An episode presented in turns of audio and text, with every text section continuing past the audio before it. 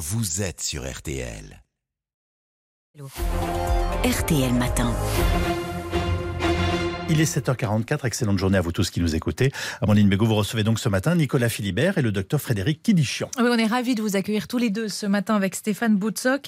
Euh, Nicolas Philibert, dans ce documentaire, vous nous emmenez donc à bord de l'Adamant, où vous exercez, docteur Kidichian. C'est un lieu, je le disais, unique au monde, puisque c'est un bateau, tout à fait un, bateau, Nicolas, vous me disiez, puisqu'il ne navigue pas, mais il est amarré sur les quais de Seine en plein Paris et il, abrite pardon, ce centre de jour qui accueille donc des patients qui souffrent de troubles psychiatriques. C'est un film qui est plein d'humanité, de tendresse, de poésie aussi, et qui sort mercredi prochain au, cinéma et qui a donc déjà reçu l'Ours d'Or à Berlin, récompense prestigieuse.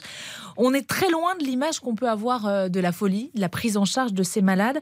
Euh, Nicolas Philibert, l'Adamant, c'est d'abord un lieu de vie, d'échange, d'écoute c'est un lieu de, de, parole, c'est un lieu, euh, c'est un lieu d'hospitalité, d'accueil, d'hospitalité, euh, où en effet, quand on y est, on a l'impression que on, peut prendre son temps. Les, les patients sont considérés, sont considérés et non pas enfermés dans, je dirais, dans, dans dans leurs symptômes. On les considère comme des gens capables de s'intéresser à plein de choses, euh, d'avoir des talents, de, enfin voilà, comme des personnes et non pas comme des seuls malades. C'est drôlement important. Et la journée, elle est ponctuée d'ateliers. Ces échanges, ils ont lieu autour d'ateliers. Alors ça peut être du dessin, de la musique, euh, de la couture. Il y a aussi un, bar où d'ailleurs les patients parfois euh, servent les autres.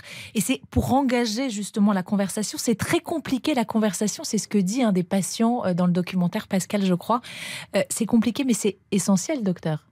Oui, absolument. Effectivement, hein, pour euh, ce lieu, vous avez dit qu'il y a des ateliers.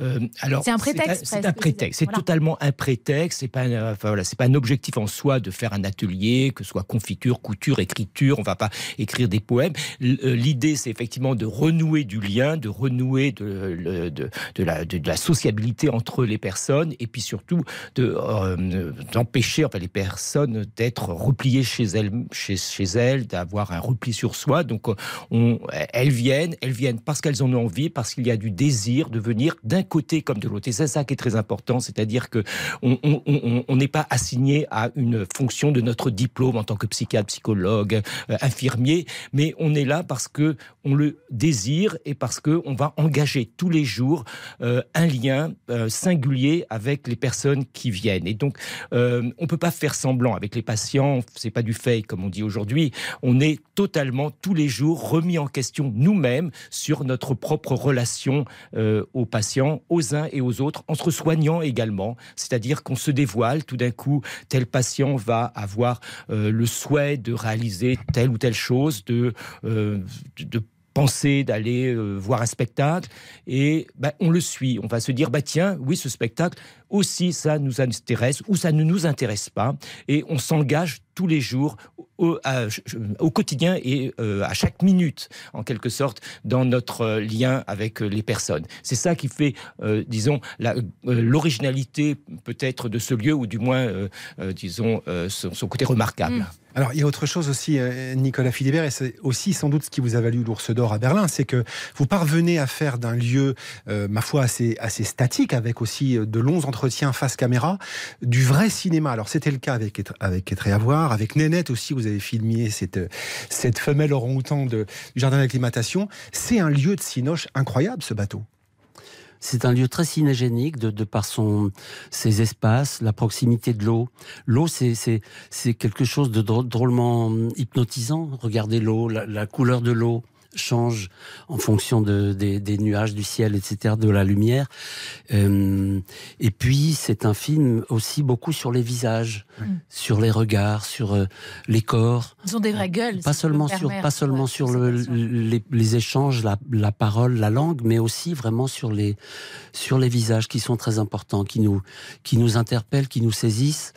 Euh, et voilà, le, le cinéma, c'est souvent, c'est beaucoup des visages quand même. Hein. Les visages et les regards aussi. C'est-à-dire qu'on on les sent euh, par moment partir ailleurs. On, on le voit euh, d'une seconde à l'autre, ça, ça, ça, change de, dans leur esprit. Il y en a un d'ailleurs qui parle du regard des autres. On nous regarde toujours avec des yeux curieux, dit l'un d'entre eux, l'un de, de vos patients. On a justement trop tendance à les mettre à l'écart au banc de la société aujourd'hui, ces malades oui, oui, effectivement, hein, ce, patient a totalement raison.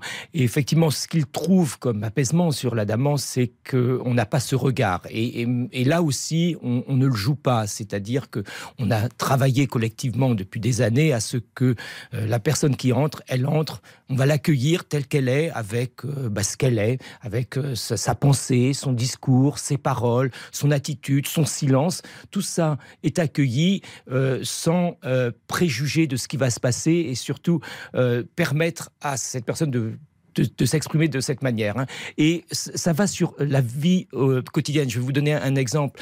Euh, dans les hôpitaux de jour, on pense toujours que c'est un service hospitalier, donc il y a une sorte de hiérarchisation ou une sorte d'organisation. Or là, par exemple, pour prendre son café, c'est tout simple. Hein. Il y a un bar, on le voit dans le film.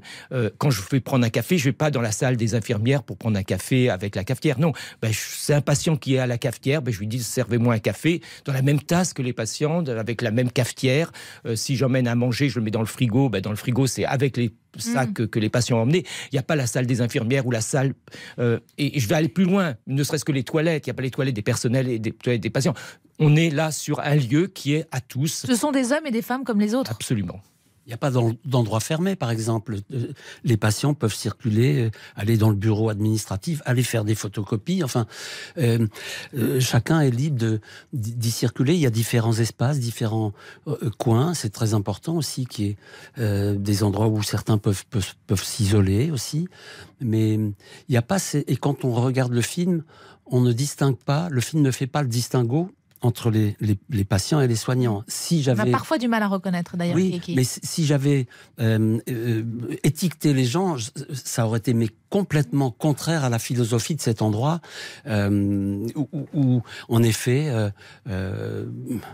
au fond, le film vient, vient peut-être estomper un peu des, des clichés et vient dire aussi que on a beaucoup en commun beaucoup. On appartient tous à, la même euh, humanité. Et, c'est vrai que d'un côté, il y a des gens dont les, fêlures, les fractures sont, sont très euh, massives, et, mais elles renvoient à nos propres euh, vulnérabilités aussi, les leurs. De quelle manière les avez-vous associés, ces patients, au film Comment leur avez-vous parlé du projet en amont?